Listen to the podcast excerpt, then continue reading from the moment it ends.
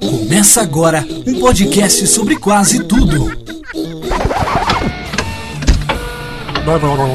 You're listening to me. séries, I am the danger. livros, Go back to the shadow. cinema, Come with me if you want to live. cultura e sociedade. Bem-vindo, está começando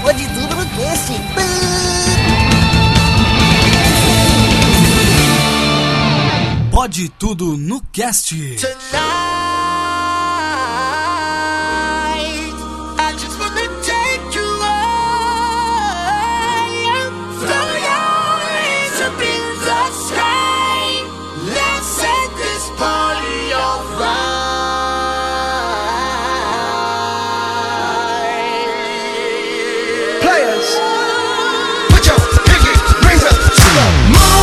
Olá, ouvintes! Eu sou o Jeff Barbosa, o host desse podcast que só existe por causa do convidado de hoje. E estamos começando mais um episódio. E aqui ao meu lado, meu companheiro nessa jornada podcastal, Aleph Dias, o Alfa. Fala galera, podcast é melhor que o YouTube. Aqui também, aquele que veio do YouTube e se enfiou nos meinhos podcastais, diretamente do seu canal Por Onde Vamos, Pedro Palota. É, eu tô sendo convertido pra mídia do podcast, né? Comecei no YouTube e agora eu tô mais por aqui do que qualquer coisa. E hoje, como convidado especial do Pode Tudo no Cast, o meu mestre Yoda da edição de podcast, diretamente da Radiofobia Podcast e Multimídia. Estendam o tapete vermelho e aplaudam Léo Lopes.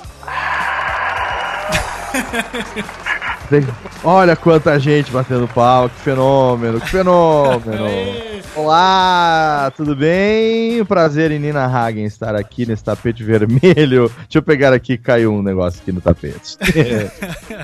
Aqui são vários Rubens e Jorges que batem palmas para nós. É, estamos aqui, ó, a técnica tá fazendo frila aqui no Pode Tudo, no Cash, isso? Tem que- Vamos pagar tudo em bala juquinha pra ela. É, mas ela não ganha muito mais lá não também. Léo, quero agradecer por ter aceitado o nosso convite aí pra esse bate-papo, que eu jamais pensei que pudesse ser possível, né, de acontecer, mas aí os deuses podcastais foram bondosos conosco e cá estamos. É, mas não é tão difícil assim, afinal de contas, hoje trabalhamos juntos e eu não vier aqui também conhecer a casa do meu nobre colaborador, né? Daqui a pouco cai a produtividade do trabalho, aí fudeu. Aí, fudeu. então fica à vontade, pode sentar, a geladeira fica ali, o controle da TV tá embaixo do sofá. É, eu vou passando a mão na bunda e abrindo a garrafinha já.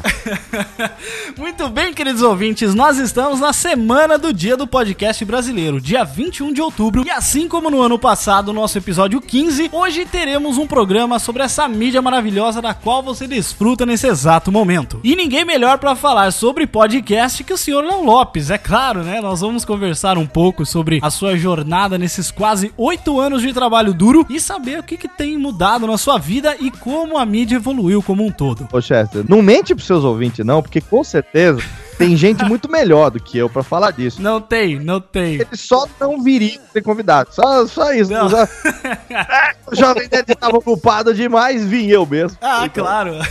então, pra você que quer ouvir tudo isso e muito mais, não sai daí, porque você vai ouvir tudo isso agora no Pode Tudo no Cast.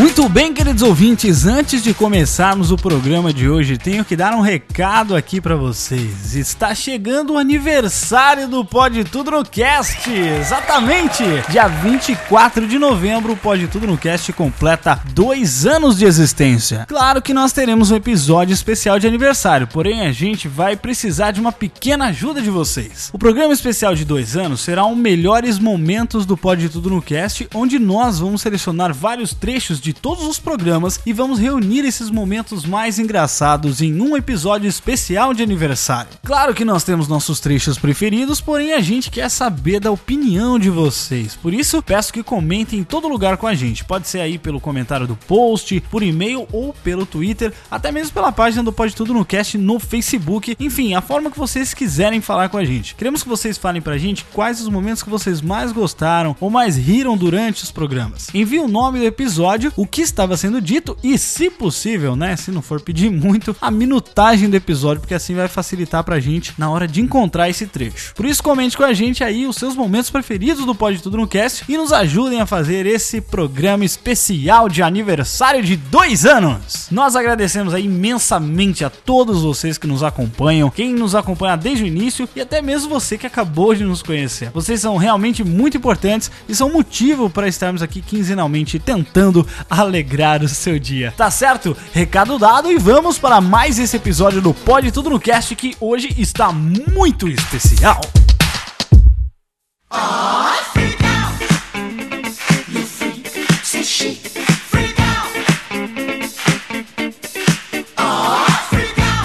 Primeiramente, Léo, como eu disse na abertura, esse podcast não existiria se não fosse pela inspiração que você me deu ali nos meados dos anos 2009, 2010, quando eu conheci a mídia podcast. Radiofobia foi o primeiro podcast que eu ouvi. Mas, ó, tendo saúde, isso que importa, viu? Nos que eu tô... tá sobrevivendo até hoje, isso que é importante. Te agradecendo muito, eu já faço a minha primeira pergunta. Antes mesmo de conhecer a mídia podcast, o que, que inspirou você a ser um comunicador e qual exatamente o caminho que você trilhou inicialmente? Cara, acho que eu nasci comunicador, assim. A brincadeira que eu mais gostava na vida sempre foi falar, sempre. Falar foi o meu grande defeito durante muitos anos, né? Muita gente me criticava por falar demais. Eu falava muito e falava a todo momento e eu tenho uma fita cassete antiga aqui que meu pai já botava um gravador, um microfone pra eu brincar com dois, três anos de idade. assim. Isso, pô, eu nasci em 74, então nós estamos falando ali de meados de 1976, 77, era um gravador bem antigo, uns microfones que ligava assim com um cabinho duplo, um negócio bem assim que eu me lembro, tenho uma vaga lembrança disso. E eu tenho gravação minha brincando de Silvio Santos com três anos de idade, né? Caraca. É, a voz de bebê, assim, brincando, alô, experiência, alô, experiência, cantando música do Roberto Leal, uma coisa absurda. E eu sempre gostei disso. Então, mesmo quando tava na escola, enquanto meus amigos, eu sempre fui perna de pau, sempre tive. Nem tive as duas pernas esquerdas, acho que eu nu- nunca tive perna, porque pra jogar bola sempre fui a negação da, da, da- Somos dois. da vida. Somos Thaís. Somos Então. quatro. Então, Então é por isso que a gente tá aqui. É, por isso que a gente faz podcast. o programa faz sucesso com oito pés esquerdos, nós estamos é fudido. né?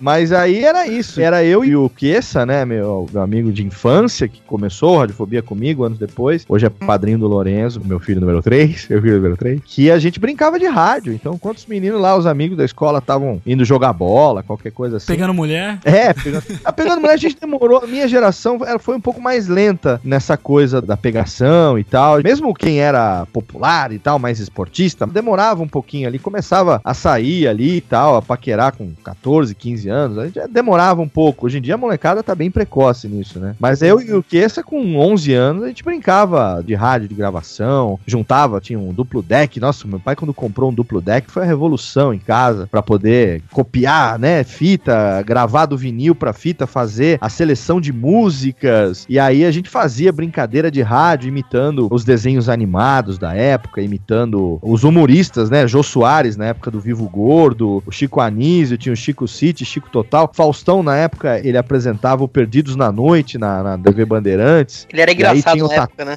Opa, ele era engraçado. Já foi muito engraçado. Ele foi desde o balancê que ele fazia antes do Perdidos na Noite, tinha o balancê, e depois o Perdidos. E no Perdidos tinha o Tatá Escova, que faziam as vozes. Naquela época da redemocratização, então tinha um programa na, na TV Manchete, cham- não, era na Bandeirantes, se não me engano, chamava Agildo no País das Maravilhas, que tinha uns bonecos de látex de uma dupla chamada Jep e Maia que faziam as caricaturas dos políticos da época. Então era o Jânio, era o Lula, era Ulisses Guimarães, o Brizola, Maluf, esses políticos da época da redemocratização, né? E esses caras faziam as imitações, as vozes. Anos depois eu viria a saber que o Japa começou nesse programa fazendo a imitação do Jânio Quadros e eu brincava de imitar as imitações, né? Então era isso, cara, que me fazia feliz, assim. Eu sempre gostei de falar, eu sempre li muito bem, eu sempre tive uma oratória legal. Na turma eu sempre era escolhido pra falar quando tinha uma cerimônia, qualquer coisa assim e tal. Então eu acho que eu, eu já nasci com essa veia da comunicação, mas era um defeito, tanto que eu nunca pensei em levar isso profissionalmente, nunca. Emoção, aventura, suspense. Tira daí, moleque. Vai assistir o programa da Xuxa. Olha, é engraçado de ver como o rádio mesmo em si mudou, né? Eu lembro que na, na minha época, que eu já sou bem mais novo, né? Ainda tinha muito locutor, ainda tinha é, até umas rádios que contavam histórias e tudo mais. Hoje em dia só É, tem rádio evangélica, né? Radionovela, Sim. né, tinha? É, É, rádio- então tinha bastante. Eu achava É. muito legal isso. Eu sempre escutei muito rádio, desde pequeno até hoje eu escuto muito rádio, principalmente rádio notícia, né? Aham. E é impressionante ver como falta mesmo esse tipo de voz, né? E muita gente que tem essa vontade foi para dia de podcast. Isso é bem interessante, essa migração, né? É, na verdade, é, eu acho que não é uma migração, sabe, Pedro? Porque no podcast, a maioria que faz podcast faz de forma amadora e não- ninguém tem pretensão de ser locutor, assim, não- acho que não existe essa associação de, ah, eu não dei certo no rádio, vou fazer podcast. Acho que não é bem por aí, sabe? É, é, o podcast hoje, ele é uma mídia bem fácil, né, de você fazer, a curva de aprendizado, ela é bem simples, assim, ela não é tão íngreme, então pessoa, independente de ter voz boa ou não, tem muita gente que faz podcast mesmo que tem uma voz péssima, né? Tipo. Isso, isso não tem, não. Uma voz legal. Mas isso não tem a menor importância, como diria o Laurito, isso não tem a menor importância, né? Porque o que importa no podcast é o conteúdo que você transmite, a relevância que aquilo tem, o que você quer dar para aquilo, né? A gente tá falando de uma época onde, quando eu cresci, o rádio AM ainda vivia uma época muito bacana. Então, a minha avó, por parte de mãe, morava com a gente, eu acordava de manhã, todo dia, 5 horas da manhã ela já tinha acordado pra trocar água dos passarinhos, que ela criava passarinho aqui no interior e tal. E ela ouvindo o programa do Zebétio, 5 horas da manhã começava o programa do Zebétio. Aí vinha depois, ela trocava da Rádio Record pra Rádio Globo, ela ia mudando, né? E era Zebétio, era o Eli Correia, o Paulo Barbosa. Aí às sete da Gente, às sete da manhã tinha o Afanásio, sete horas na capital de São Paulo, o Afanásio Jazade. Ele começava o programa, aí depois acabava, ela mudava, ia pro Gil Gomes, aqueles programas de terror que ele falava, mulher, e de repente, de repente, chegou em casa e ela estava morta. Cara, é- era uma coisa de comunicação, era o locutor com seu estilo, falando com seu ouvinte. Então, o rádio AM me influenciou bastante ouvindo, né? A minha avó ouvindo rádio, é, essa coisa me influenciou bastante. Mas eu nunca, como eu falei, pensei em seguir isso profissionalmente. Eu sempre tive um sonho de trabalhar em rádio, mas aqui em Serra Negra nunca teve muita tradição, assim, de rádio. Tinha uma emissora de rádio só, você não, não conseguia entrar, era sempre aquele mesmo pessoal que fazia e tal. Então, na época, assim, era uma escola que quem entrava pra ser aprendiz, o meu tio trabalhou um pouco na rádio, meu pai trabalhou uma época, meu avô, mas eu não peguei essa época deles lá, entendeu? Então eu nunca tive isso assim, tanto é que profissionalmente falando eu fui seguir um caminho totalmente diferente e só com 30 anos de idade, já casado, com dois filhos, é que depois futuramente o rádio viria a fazer parte da minha vida mesmo. Emoção, aventura, suspense. Tira daí, moleque. Vai assistir o programa da Xuxa.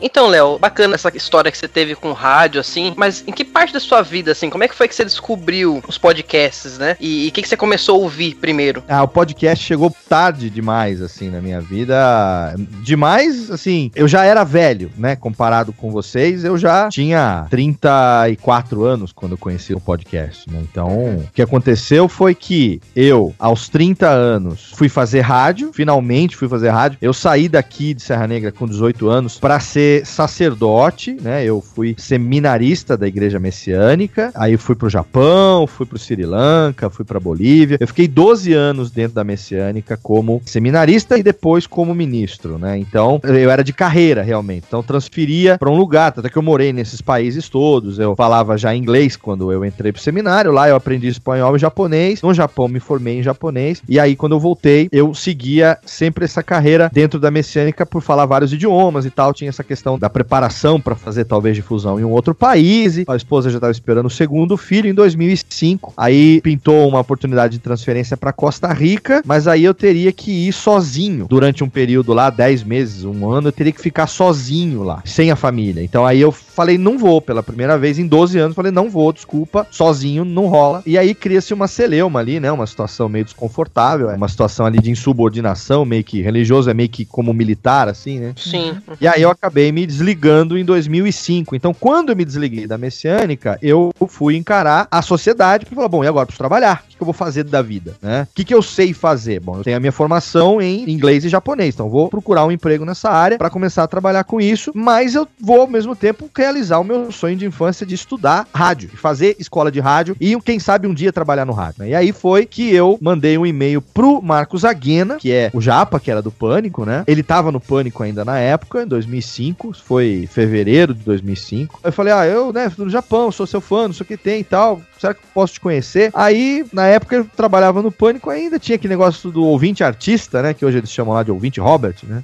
Tava começando esse negócio, ele falou, pô, vem aqui, cara, participar do programa, a Sabrina tá aqui, você brinca com ela, de falar japonês, não sei o que e tal. Legal, aí acabei indo, fui pro Pânico lá, participei lá de um programa com os caras. Nesse dia, o Japa falou, pô, você tá de boa aí, você tá trabalhando? Eu falei, não, eu tô desempregado, procurando trabalho e tal. Falou, então, vamos comigo ali na Vila Prudente, que tem um estúdio de uma rádio que eu trabalho, uma web rádio, que toda sexta-feira lá eu tenho um programa que passa no Japão sábado de manhã, é a Rádio Fênix. É uma rádio que faz programação aqui no Brasil, mas ela é via web, ela é voltada pros brasileiros que moram no Japão. Então vamos lá conhecer comigo ali. Aí fui com ele de carro lá, conheci a rádio, entrei no estúdio de rádio depois de muitos anos, e aí vem aquela coisa do microfone, que é esse microfone, né, que eu tenho hoje, que é o SM7B. Fascinante estúdio com revestimento acústico, aquele silêncio, né? É fantástico, né? Quando você entra num ambiente assim, todo preparado, né? Cara, é- foi assim, aquela coisa ressuscitando, né, dentro de mim, acordando aquele negócio de falar, caralho, rádio realmente é fascinante e tal. E aí, cara, através da Rádio Fênix, através desse dia que o Japa me levou lá, eu conheci o Nilson Nil, que era o responsável por essa rádio, que me puxou pra estagiar com ele lá, eu tava sem trabalho, então ele se ofereceu pra pagar pra mim uma bolsa na escola de rádio em troca desse estágio. E aí eu fui na Rádio Oficina em São Paulo, me matriculei, o, o Nilson pagou o curso pra mim em troca do estágio, e aí eu, puta, entrei pra escola de rádio, e aí, pô, só que tava, né, com seguro-desemprego, como é que eu vou fazer e tal, e aí pintou um trabalho como chefe da equipe de tradução em São Bernardo do Campo, de uma equipe do Japão, uma missão do Japão que veio pra fazer um projeto de melhoramento ambiental da bacia hidrográfica da represa Billings. E aí falou, não, a gente precisa de um cara, e aí passei, de repente, cara, eu, do dia pra noite, eu tava fazendo escola de rádio, duraria o ano inteiro, e tava empregado nesse trabalho aí da Billings. Então, ao mesmo tempo, com 30 anos de idade, né, isso foi em 2005, é que eu retomei a paixão pelo rádio, assim, de uma maneira bem forte. Durante o ano todo de 2005 eu fiz a escola de rádio, curso de locutor de rádio na Rádio Oficina em São Paulo, e tava estagiando nessa rádio web, então eu tava tendo contato com o que que acontecia na internet em termos de web rádio, essa coisa da interatividade, tinha um chat, aí os ouvintes entravam, pediam música, a gente programava na hora a música que os ouvintes pediam lá do Japão. Puta, aí foi muito foda. Aí no final do ano de 2005 eu terminei o curso, entrei com o pedido do meu DRT, né, o meu, o meu registro profissional na DRT, na Delegacia Regional do Trabalho. E aí, 2006, em março, eu tirei a minha DRT e comecei a trabalhar no dia seguinte numa rádio irmã dessa Rádio Fênix, que tinha sido aberta, chamada Rádio Banzai, que enquanto a Fênix tocava sucessos do Brasil pro público japonês, a Banzai tocava sucessos do Japão pro público que já tinha voltado do Japão ou pra quem gostava de música japonesa. E eu sempre fui apaixonado por música japonesa. Eu sempre cantei muito, eu sempre fui muito ligado em música japonesa. Então, puta, eu tava realizando um sonho ali de estar trabalhando nessa rádio web e tal. Então, ainda não conhecia o podcast. Quando terminou o projeto da Billings, eu arrumei um trabalho pra auxiliar um cara que era um produtor de uma gravadora do Japão que vinha pro Brasil a cada dois, três meses pra contratar artistas brasileiros pra gravar discos lá no Japão. E aí eu comecei a trabalhar um pouco com ele por conta disso, mas aí não deu pra segurar. Eu consegui um trabalho na Toyota que precisava de um cara que fosse relações públicas pra cuidar da comunidade japonesa. E apesar de eu não ter formação em relações públicas, eu fui contratado e aí eu fiquei trabalhando na Toyota. Quando eu fiz o curso de rádio, na Rádio Oficina, eu ainda não sabia, quando eu me matriculei pro curso e tal, eu que sempre fui apaixonado por voz, por imitação, consequentemente por dublagem, sempre adorei dublagem, sempre fui apaixonado por essa coisa dos desenhos animados e tal, eu não sabia que o locutor de rádio, ele não poderia exercer o ofício de dublador. No curso é que eu aprendi que o dublador, na verdade, ele é uma extensão do ofício de ator.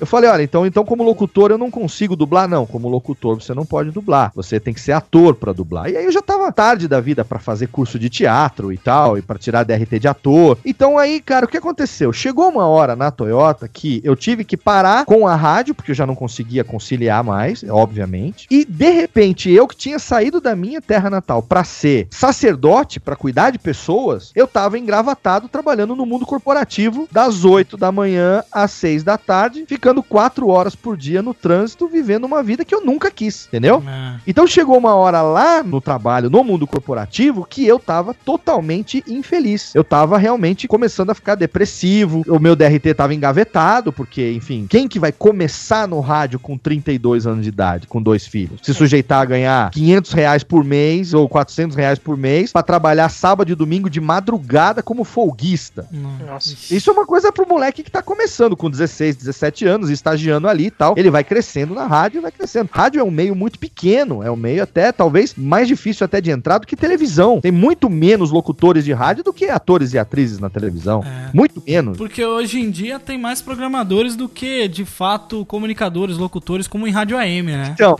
isso só fui descobrir depois também. É claro que eu não perdi nada em não ter entrado pro rádio, porque a referência que eu tinha do locutor comunicador não existia mais, principalmente nas rádios FM de São Paulo, que era o que eu tava almejando, porque o locutor da rádio FM de São Paulo, uma rádio jovem, por exemplo, como uma Jovem Pan, como uma Mix FM, uma Transamérica, ele simplesmente entra e fala: Transamérica 10 e meia, a promoção de hoje é tal, camiseta tal, não sei o que tem, a gente vai tocar agora o sucesso do James Blunt, não sei o que, e é isso que ele faz, entendeu? Então, depois eu viria saber que, puxa vida, eu não perdi nada, mas eu tava depressivo. Porra, depois de tantos anos consegui me tornar radialista e engavetei essa merda. Aí, dublagem eu também não posso fazer. Aí o que que aconteceu lá na Toyota? Eu comecei a pesquisar, talvez fazer um curso de teatro, talvez me tornar ator, talvez fazer dublagem, e foi aí que eu conheci a história do Briggs, do Guilherme Briggs. A história dele, que ele sempre foi um cara que gostava muito de arte, que o pai dele incentivava muito ele, essas brincadeiras desde criança e tal, não sei o que tem. E o Briggs não tinha feito teatro. O Briggs é um cara que também entrou na dublagem, como diria o outro, pela porta dos fundos. Ele começou fazendo fandub de Star Trek junto com o Ricardo Juarez. Eles eram de um fã-clube do Star Trek, faziam fandub, e aí, graças a isso, ele chamou a atenção de um diretor de dublagem que deu a chance pra ele fazer alguns trabalhos, mesmo sem ser ator, e depois ele pegou e juntou tudo isso e foi lá na SATED, né, lá no Rio de Janeiro, no Sindicato dos Atores lá, e conseguiu tirar o DRT dele de ator por ser artista. E aí eu me identifiquei tanto com essa história dele que eu falei, cara, eu preciso conhecer mais sobre esse cara. Eu comecei a jogar no Google enquanto eu procrastinava o trabalho lá na Toyota, né? que eu tava infeliz mesmo, foda-se. Eu tava trabalhando pelo salário só e caguei. Eu queria sair daquela merda o quanto antes. Tipo aquelas entrevistas de emprego que o cara fala assim: Ah, por que você quer tanto trabalhar nessa empresa? Ah, porque eu tenho essa paixão por não morrer de fome, né? É. Tipo isso. Eu quero pagar minhas contas. Sim, porque eu tenho aqui essa necessidade maluca de comprar fralda pros meus filhos. Entendeu? Então, De botar pão na mesa, sabe? É. Qual o seu objetivo aqui na empresa? Encher o cu de dinheiro, arrumar um emprego melhor e vazar. É, né? Vontade que dá é falar isso. Aí o que aconteceu? Eu fui pesquisando nessa procrastinação do trabalho coisas sobre o Guilherme Briggs, e aí foi que eu conheci o tal do podcast quando eu achei a entrevista dele no Nerdcast 94, Max Traga Minha Capa. Olha aí. Esse foi o primeiro podcast que eu ouvi na minha vida. Eu não tinha a menor ideia do que era podcast. Isso aconteceu em agosto de 2008. Eu não tinha a menor ideia do que era. Eu simplesmente vi que tinha uma entrevista dele, entrei no site lá, Jovem Nerd, foda-se, fiz o download daquilo, botei no pendrive e ouvi no meu carro. Aí eu falei, cara, que legal, vou saber mais coisas do Guilherme Briggs. Aí acho que já tinha nessa altura do campeonato um outro também, que ele tinha falado sobre o Homem de Ferro, alguma coisa assim, não sei. Eu sei que aí, nesse momento que eu conheci o podcast, eu falei, cara, pera um pouco, o que, que é O que, isso? que os caras estão fazendo aqui? Eu conheço isso. Eu, puta, isso aqui eu já. Putz, isso aqui eu já. Eu, já eu, eu, sei- eu sei fazer isso. Isso aqui é legal. Olha que legal. Os caras estão conversando sobre um assunto, entrevistando. Olha que sacaninha. Olha, bota a trilhazinha aqui. Aí ele muda aqui. Olha que legal. Posso ouvir a hora que eu quiser, né? Eu posso ouvir a hora que eu quiser. Falei, pera um pouco. Isso aqui eu sei fazer. Vou baixar. E aí fiz a tal da porra da maratona. Então, em agosto de 2008, eu conheci o Nerdcast. Naquele momento, eu fiz o download de tudo que tinha até aquele momento. E sabe como eu ouvia? Queimava CD e ouvia ouvia no carro. Olha só, hein? É um entusiasta, hein? Eu falei pendrive agora, mas eu menti, porque eu esqueci que nessa época eu não tinha pendrive no, no meu carro. Meu tape do carro só tocava CD. Então eu queimava uma, sei lá, 4, 5, 10 episódios num CD e ouvia no CD do carro. Aquele de 700 mega. É, CDR, 700 mega, botava lá uns 10 episódios ali e eu fiquei de agosto de 2008 até praticamente janeiro de 2009 só ouvindo o Nerdcast todo dia na ida e na volta do carro. E aí que eu fui aprendendo a ouvindo aquilo ali, porque no curso de rádio em 2005, a gente teve que fazer um programa de rádio para matéria de direito. O professor Nilo, doutor Nilo, que era nosso professor de direito no rádio, ele distribuiu a turma em três grupos, pegou três notícias polêmicas, deu uma para cada grupo e falou: olha, vocês vão ter que fazer um programa de rádio falando sobre essa notícia, aplicando tudo que vocês estudaram aqui no direito do rádio, né, relacionado ao rádio. Ou seja, como eu vou falar disso aqui sem ser processado, sem trazer processo para minha emissora? O nosso grupo eram os caras mais retardados da turma. E a notícia que caiu pra nós era a notícia de um cara que tinha se masturbado e ejaculado no vestido de uma mulher na fila do banco. Caraca, velho. Falar sobre isso num programa de rádio sem tomar processo, né? Então eu falei, bom, gente, eu só consigo pensar num programa de humor. Vamos zoar, vamos fazer um Quer negócio. achar, né? Aí Vamos zoar! Vamos zoar! vamos fazer- vamos fazer maldade, vamos fazer maldade. Aí o que a gente fez? A gente dividiu. Então, teve um cara lá que interpretou a velha, que era presidente da Associação de Pompoarismo para Terceira Idade. Aí o outro interpretou o doutor Armando Dedão, proctologista. Aí o outro era um jovem punheteiro de 16 anos de idade. E a gente dividiu. Aí um era o locutor da rádio, o outro fazia, era o âncora, o outro fazia a ponta, o outro era o cara do Zé Gracismo, que era eu que ia fazer as imitaçõezinhas e a sonoplastia e tal. Falei, e agora? Vamos dar um nome pra essa merda. Isso foi dentro do curso de rádio. Vamos dar um nome pra essa porra. Falei, cara, eu não consigo pensar em outro nome. Quem ouvir isso vai ficar com tanto medo de rádio que nunca mais vai ouvir. O cara vai ficar com radiofobia. Caraca! Caramba, cara. Olha só, hein? E aí foi o do Radiofobia que nasceu nesse programa que eu acho que tudo indica que em breve eu vou acabar publicando esse espermatozoide de um programa que ia morrer no saco, né? E aí, quando eu ouvi o Nerdcast, quando eu, eu tive contato com essa tal dessa mídia chamada podcast, eu falei, cara, pera um pouco. E se eu resgatasse aquela ideia de infância, aquela brincadeira que eu tinha com o Queça lá em Serra Negra, de ficar juntando o radinho e fazendo imitação, fazendo corrida de Fórmula 1, fazendo Gil Gomes e Silvio Santos e Lula e o cacete A4, e colocasse isso, já que eu tinha o projeto do programa de humor pro rádio, que eu queria colocar, né? Porque aí o Radiofobia virou meu objetivo. Eu levei pra várias rádios, eu gravei piloto, eu fiz um monte de coisa que eu queria levar. Dentro da Rádio Banzai, eu fazia um programa chamado Dose Dupla, com meu amigo Rodrigo Campos. Eram os dois apresentando duas horas de programa. Puta, era retardada. Fazia tradução de música japonesa. Love is over, virava Love is over. Ah, eu lembro. eu lembro dessa, dessa música que você fez uma vez, Léo. É, então. Num programa de Dia das Crianças com seu filho. Nossa, Então, lave eu os ovos, eu ri lá- demais. Lá da Banzai era, Missora Ribari, Love is over, aí eu, Love is over.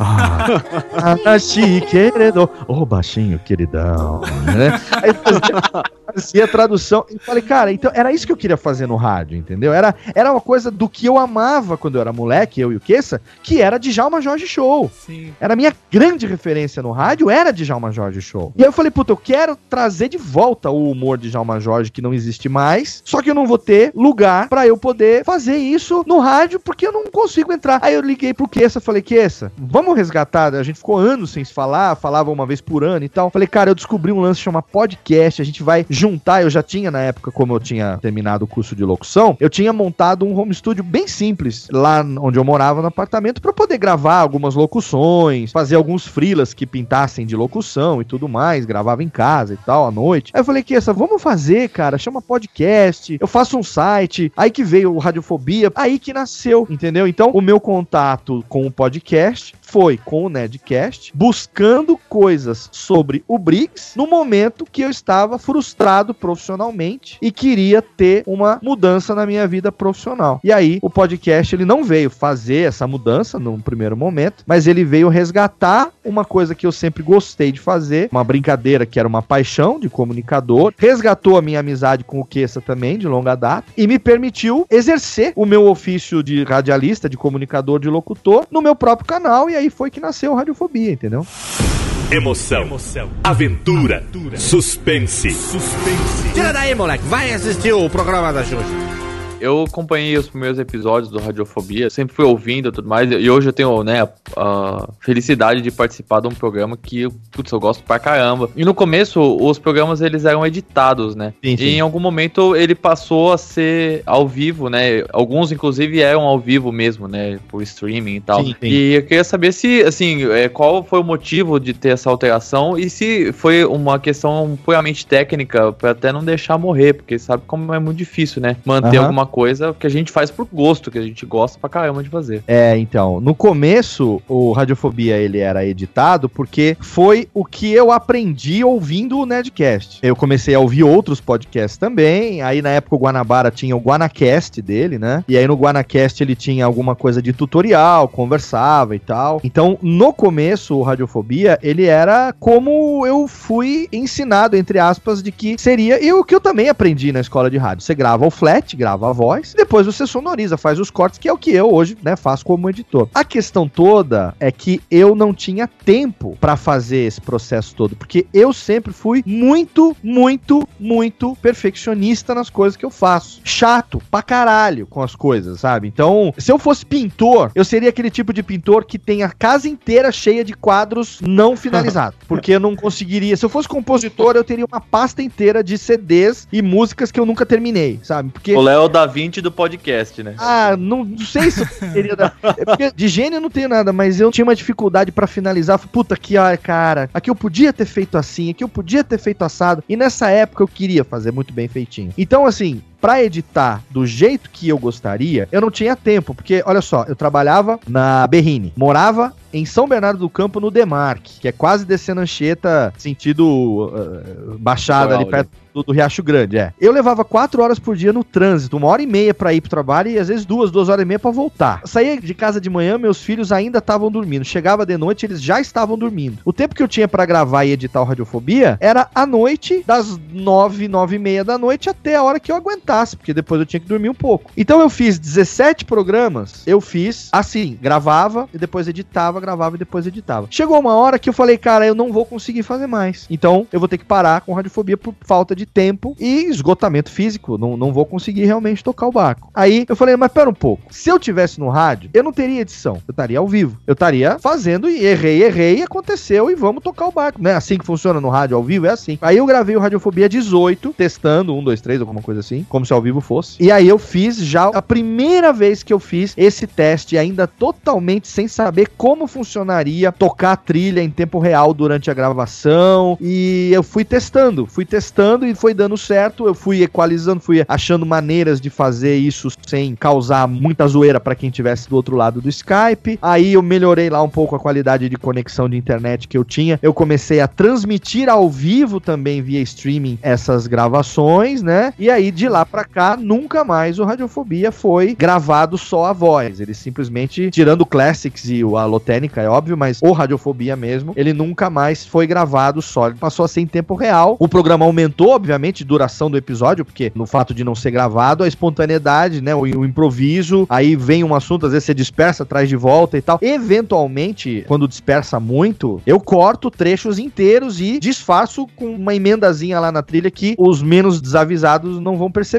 O que os que têm uma, né, percepção auditiva um pouco maior, às vezes percebem, mas não chega a incomodar. Então tem esses truques assim de edição que mesmo com a trilha de fundo eu acabo conseguindo cortar alguns trechos e tal. Mas de lá pra cá eu só fiz ao vivo e mal saberia eu que esse ao vivo é que se tornaria o grande diferencial dele naquela época comparado com os podcasts que surgiram ali naquele ano ali, meados de final de 2008, meados de 2009. O fato de fazer ao vivo com sonorização em tempo real, até então não tinha ninguém que fizesse isso e isso acabou se tornando a minha marca registrada, né? E até hoje tem pouca gente que faz assim ainda, né? Um podcast dessa maneira. Eu não conheço ninguém. Eu também não. Tem alguns que arriscam fazer, eu não sei exatamente qual o setup, mas tem alguns que fazem. O próprio Braincast fez, ou ainda faz, não sei, com trilha, o, o Guga lá, o Mafra fazia ao vivo lá, dava uma de DJ, botava em tempo real e tal. Porque isso economiza muito, né? Quando É. você já grava sonorizando. Pode até fazer com a trilha gravada numa faixa separada, qualquer coisa você substitui depois. Tem alguns truques aí que podem funcionar nesse sentido também. Mas pra mim, não. Tanto é que eu nunca gravei vozes separadas, nem a minha, nem a de ninguém. A trilha também nunca foi faixa separada, sempre foi tudo na loucura, mixado numa única faixa estéreo. Sempre, até hoje. É assim, eu ligo o H4 na saída estéreo do mixer e tudo que tá mixando, o H4 tá gravando já pra depois virar o, o- Não é o flat do programa, porque não é a voz, não é flat, mas é a, a gravação, digamos, Produto final já. produto final ali. Vou dar aquela lapidada, aquela cortada em um ou outro. Vocês sabem, gravando eventualmente cai a conexão, dá aquela zoada e tal. Vai ali, dá aquela costuradinha, dá aquela arrumadinha. Então, assim, hoje em dia, o default ainda é, graças a Deus, senão a gente não teria emprego, né, Jeff? É.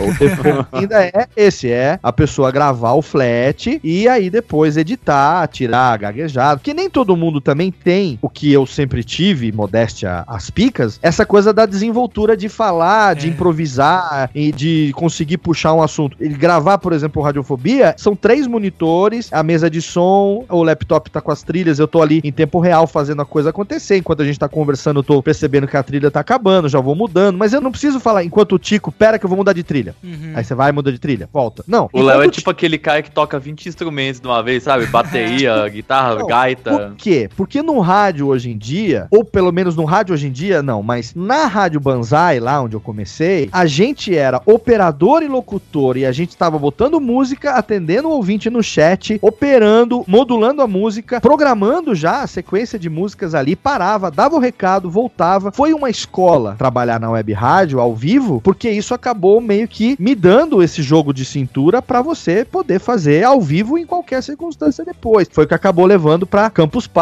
foi o que acabou criando Maratona Podcastal, foi o que acabou chamando a atenção do Jovem Nerd depois. Puta, que porra é essa de fazer ao vivo? Eu quero essa merda, nunca mais eu quero editar, faz, vamos ver como é que fica isso, entendeu? E foi o que aquela revolução que teve na Campus Party de 2011, né? Tem até uma foto icônica que a, a, a Taia tirou na época, se quiser eu te mando pra colocar no post Claro. que nós estávamos na bancada da Campus Party em 2011, eu, Tato e Mauri gravando a Maratona Podcastal. O Jovem Nerd na época ainda se dava ao luxo de ficar com a gente ali na bancada, ele ainda podia circular no meio dos mortais. Ainda caminhava entre os mortais. Caminhava entre nós ainda naquela época, a ponto de falar assim, Léo, eu vou ali eh, tomar uma água, dar uma mijada, segura minha mochila aqui, ó, cuidado que todos os Nerdcasts estão aqui no meu laptop, tá? Então, ninguém pega, se, se- se essa mochila sumir, Acabou. Adeus, Jovem Nerd, né?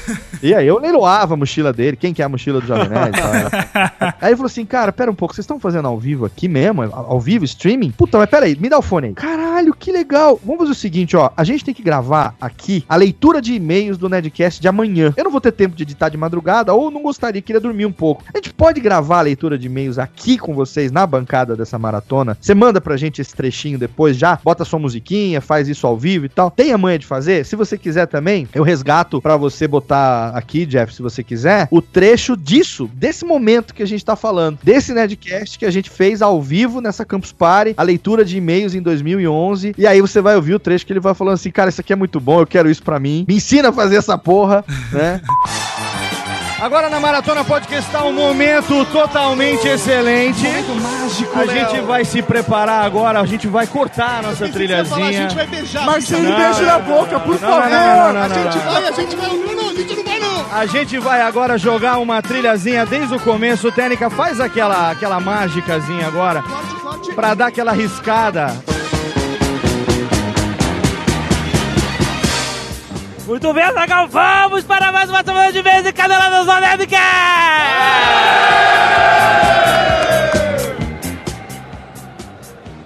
Vamos. Muito bem, Azagal, estamos aqui ao vivo na Campus Party, gravando sem edição, sem nada, leitura de e-mails! Eu tô achando que a gente vai ficar muito mal acostumado, cara. É, caraca, tá demais, hein? quanto é que você cobra pra ser operador de, de podcast, cara? Pelo amor de Deus, tô demais isso.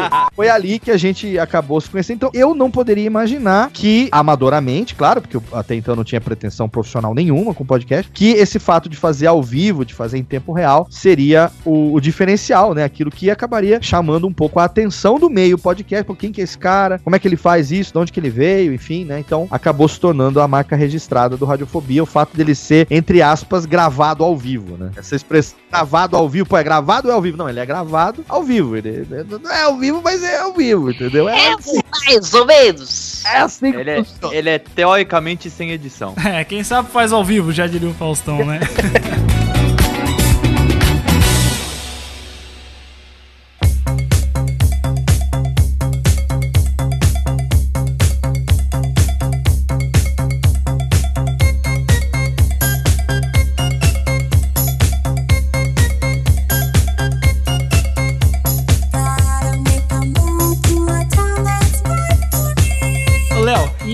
momento assim que você percebeu que esse hobby ele poderia vir a se tornar o seu principal trabalho e que você poderia mesmo sobreviver com o podcast, editando o podcast e trabalhando com a produção em si? Ai, cara, eu nunca pensei que isso pudesse acontecer, falar pra você a verdade. Nunca, porque ele era minha cachaça, assim, era, era a maneira que eu achei de não morrer como radialista, entendeu? Nossa caixa de areia, né, Léo? É. Eu sempre falo isso, É. nossa caixa de areia. É o nosso playground. É, não, minha caixa de areia é onde eu podia cagar sem ninguém dar bronca.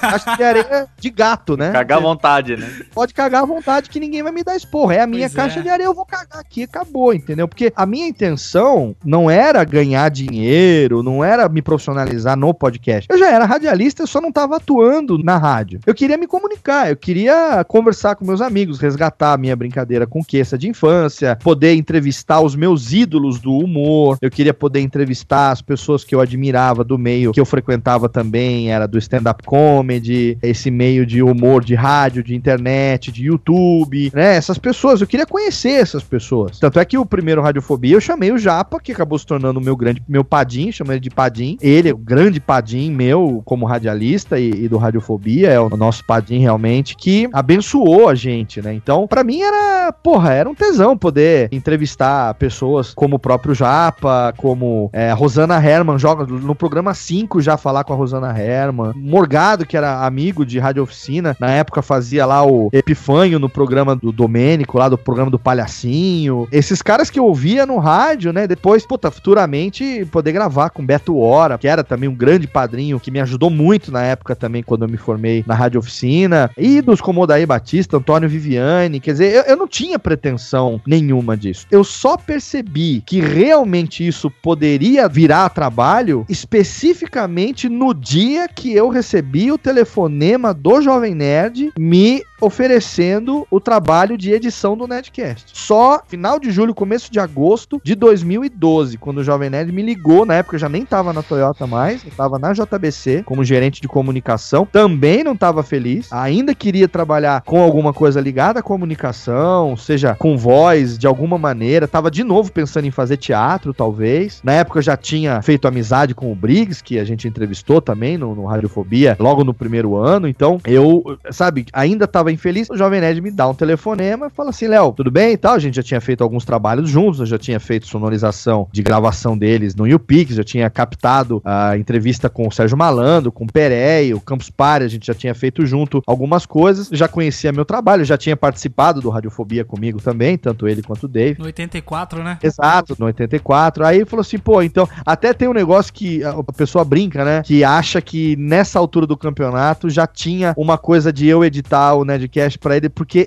parece brincadeira. Mas eu falei nesse programa de zoação no Radiofobia 84. Em algum momento da entrevista do papo, ele falou assim: não, inclusive já tem alguns Nerdcasts que já foram editados por uma outra pessoa que a gente tá testando, quem sabe, fazer. Não era eu, não tinha a menor ideia de que isso poderia acontecer. Caraca. Era um outro cara, Diego, que hoje eu conheço, um cara que é muito bom também, trabalha com som, ele é profissional de sonorização de grandes eventos, de grandes bandas e tal, assim. E aí, é Diego Moreno, se eu não me engano o nome dele. Aí o Jovem Nerd falou isso, aí eu joguei o milho, falei assim, brincando, falei assim, cara, não conta nada, por favor, vamos, deixa entre nós aqui, eu não quero, não quero revelar, quero abrir, sabe, jo- espera aí, Ale, segura, segura essa informação aí, senão já viu, né? Cara, eu não tinha a menor ideia de que Tava realmente profetizando, profetizando. foi profecia, foi mãe de Iná total, cara. Foi Walter Mercado ali atuando. não, não imaginava o espírito de painho ali, né? Realmente fazendo acontecer essa, esse comentário que depois, quando eu comecei a editar o Nedcast, foram três meses editando sem ninguém saber que eu tava editando. Uhum. Só no 11 primeiro programa que eu já tinha feito é que eles revelaram, quer dizer, eu comecei a editar no 329, no 339, já no 11 primeiro programa é que realmente falaram, olha, então vamos abrir, o Jovem Nerd já vem sendo, o Nerdcast já vem sendo editado pelo Léo, já- então não vem encher a porra do saco, dizer que ah, vai mudar, vai virar de Djalma Jorge, não sei o quê. não, porque já tem 11 programas que ele tá fazendo e ninguém percebeu porra nenhuma. É. Então não encham a porra do saco. Aí, cara, nessa altura, né? Ah, mas desde aquele de radiofobia você já tava fazendo. Não, cara, não. Eu comecei realmente. A data que a gente tem registrada, assim, pra efeito todo, é 21 de setembro de 2012. É o aniversário que a gente comemora todo ano, o aniversário de edição do Jovem Nerd. Eu já tinha aberto a empresa. Radiofobia, podcast multimídia, em fevereiro de 2012. Por quê? Eu tinha alguns jobs de locução que eu fazia, algumas coisas que eu fazia de frila, que precisavam de nota fiscal. Então, eu abri uma MEI, microempreendedor individual. Então, em fevereiro de 2012, eu já prestava alguns serviços para poder emitir nota. Eu tinha aberto uma empresa, Uhum. mas ainda não estava atuante. Aí o Jovem falou: Você tem pessoa jurídica? Eu falei: Tenho. Então, você quer editar o Nerdcast e tal? A gente, né, que tá precisando terceirizar. A gente tava testando um cara, mas não deu certo. Agora a gente queria testar com você. A gente conhece teu trabalho, sabe que você acompanha a gente desde o começo, né? Conhece a nossa história, conhece as nossas piadas internas, as nossas referências. A gente queria que você editasse o Nerdcast e tal. Num primeiro momento eu neguei, falei: Não rola. Desculpa, mas não. É muita pressão, né? Mas ele falou, mas por que não? Eu falei, não, cara, porque veja bem, eu trabalho numa empresa, cargo de gestor de comunicação, eu tenho uma equipe aqui pra liderar e tal. Eu preciso chegar cedo, eu preciso dar exemplo, cumprir horário. Eu não vou poder ficar editando o Nedcast de madrugada, porque na época eles viravam a madrugada de quinta pra sexta fazendo. Eles, Sim. eles só mexiam no Nedcast na madrugada da quinta-feira. Caraca.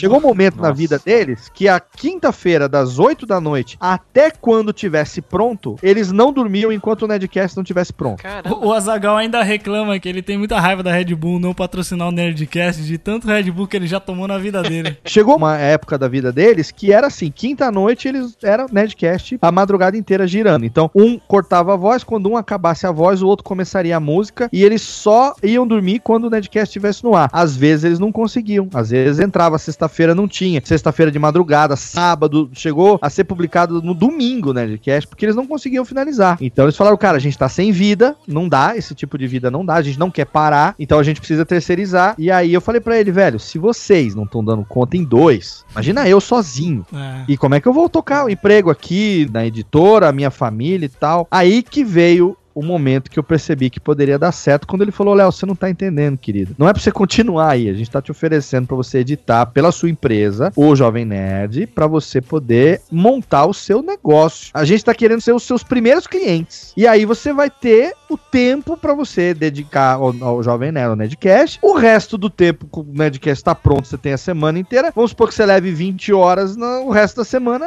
é sua. Você vai se dedicar ao crescimento da sua empresa. Eu falei, mas então, cara, mas eu tenho uma família pra sustentar e tal. Como é que vai ser? Ele falou assim, Léo, quanto que você ganha na empresa? Eu falei, eu ganho X. Eu falei, então, eu vou te pagar X por Nedcast vezes 4. Acho que já cobre o que você ganha aí, não cobre não? Aí eu falei, é, é cobre.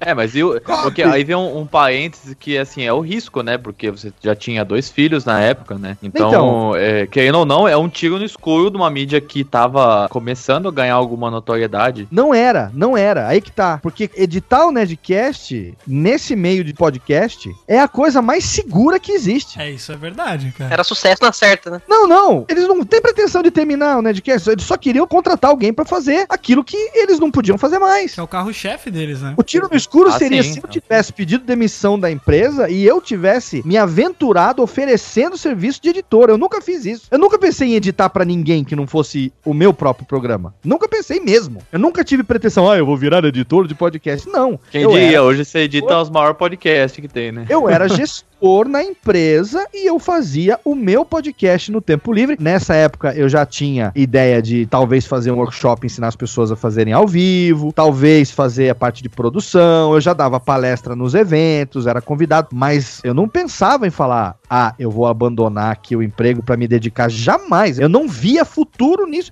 Não é que eu não via futuro nisso, eu nunca parei para pensar nisso até o momento que o Jovem Nerd veio com a proposta de contratar a minha empresa para editar o Nerdcast. Antes disso, eu nunca tinha pensado nessa possibilidade. Não fazia parte do meu foco. É que na verdade, Léo, você meio que criou um mercado pra isso, né? Sim. Não, não tinha esse negócio de edição pra empresa e coisa assim, empresas criando o seu próprio podcast. Eram pessoas que faziam por hobby, como a gente faz por hobby, como a gente começou, pessoas que se conhecem e querem gravar sobre um assunto. Então é meio que natural você não imaginar esse tamanho desse salto, né, que poderia ter dado. Não, eu achava que, você tem uma ideia, na época que ele me ofereceu X reais por Nerdcast, eu ainda negociei com ele uma, uma choradinha pra chegar o mais perto possível do que eu ganhava na editora, apesar de ser um pouquinho mais, mas como eu tinha desconto, plano de saúde, essa coisa toda, né? E a gente já tinha descoberto que a Luciana tava grávida do, do Lorenzo, terceiro filho. Eu falei, puta, eu vou sair aqui da editora agora, vou perder o plano de saúde, então preciso aqui de uma segurança pra poder pelo menos pagar o parto do menino e tal, não sei o que tem. Eu tava pensando nesse universo do salário que eu ganhava como gestor. Eu nunca pensei em falar assim, ah, eu vou começar a oferecer serviço de edição para outras empresas. Não, cara. Se eu conseguisse editar o Jovem Nerd, o Nerdcast, e disso tirar o sustento da minha família, ali, naquele momento, aceitando a proposta dele, aquilo pra mim já estaria ótimo. Ainda mais você tava insatisfeito, né? No outro trabalho pra É, caralho. falei, né? não, não tenho intenção nenhuma. Tanto é que, graças a essa proposta dele, aí imediatamente eu chamei a Luciana, a gente pensou, falei, não, então nada mais segura a gente aqui na Grande São Paulo, vamos voltar pra Serra Negra. Lá o custo de vida é mais baixo, a gente aluga um apartamento, o neném já vai nascer lá, lá eu tenho meu pai, minha mãe, minha irmã, minha família pra dar o suporte pra gente. E com o dinheiro que a gente vai ganhar desse trabalho do Jovem Nerd, a gente reestrutura a vida lá e quem sabe eu posso pensar em aí sim ampliar a empresa e fazer alguma outra coisa. Cara, foi só em janeiro de 2013, depois que eu já tinha mudado pra cá, que aí veio o segundo podcast, que foi o Tecnocast. Na época era o Viváqua que eu chamei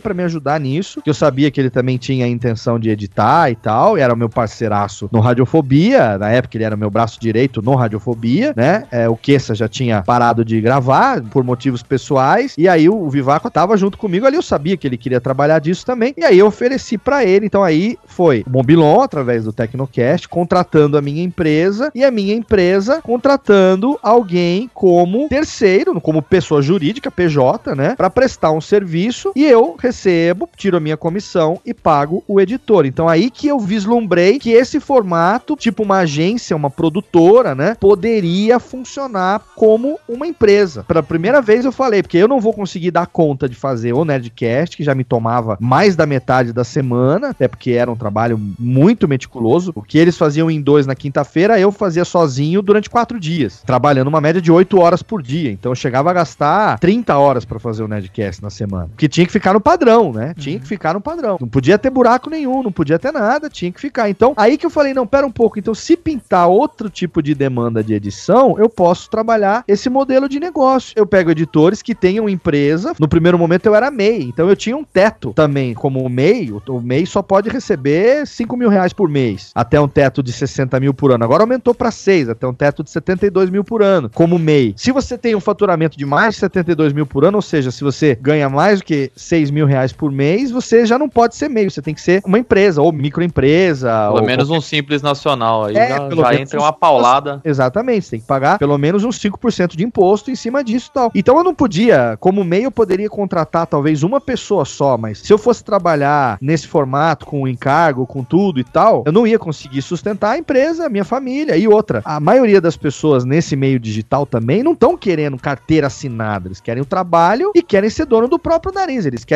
fazer freela. Tem pessoa jurídica, presta serviço, emite nota, mas eles não querem vínculo, não querem férias, 13 terceiro, fundo de garantia. Eles querem trabalhar e ganhar dinheiro. Então eu falei, pô, então talvez esse formato funcione pra mim. Eu vejo com o editor quanto que ele gostaria de receber por esse trabalho, ofereço pro cliente colocando a minha comissão, obviamente, para poder viver como empresa. Eu vou revisar e vou botar a minha assinatura, o meu padrão de qualidade em todos os podcasts que saírem com o carimbo da minha empresa. Esse podcast foi editado por Radiofobia Radiofobia Podcast Multimídia, vou emitir a nota fiscal, vou recolher todos os tributos, pagar todos os impostos e quem sabe não consigo fazer disso um, um business, um negócio. Aí é que veio os outros clientes, começaram a aparecer, aí é que surgiram os trabalhos também em eventos, aí que também surgiu essa ideia de trabalhar o podcast como uma ferramenta de comunicação corporativa, e aí essa ideia de vender a ideia para empresas poderem utilizar isso, seja internamente, seja externamente, como ferramenta complementar de campanha, de marketing, de relacionamento com o cliente, treinamento interno e tal. Então aí eu fui, criei o curso, né, o curso presencial, o curso online. Então aí que a coisa, o negócio começou a se formar, mas eu nunca tive esse planejamento, essa pretensão. Se o Jovem Nerd nunca tivesse me dado esse telefonema e perguntado se eu gostaria de assumir através da minha empresa a edição do Nerdcast, provavelmente eu estaria ainda lá na editora ou já teria trocado de emprego, estaria bem provavelmente eu estaria infeliz em algum lugar hoje que não fosse aqui fazendo aquilo que eu tô fazendo, entendeu?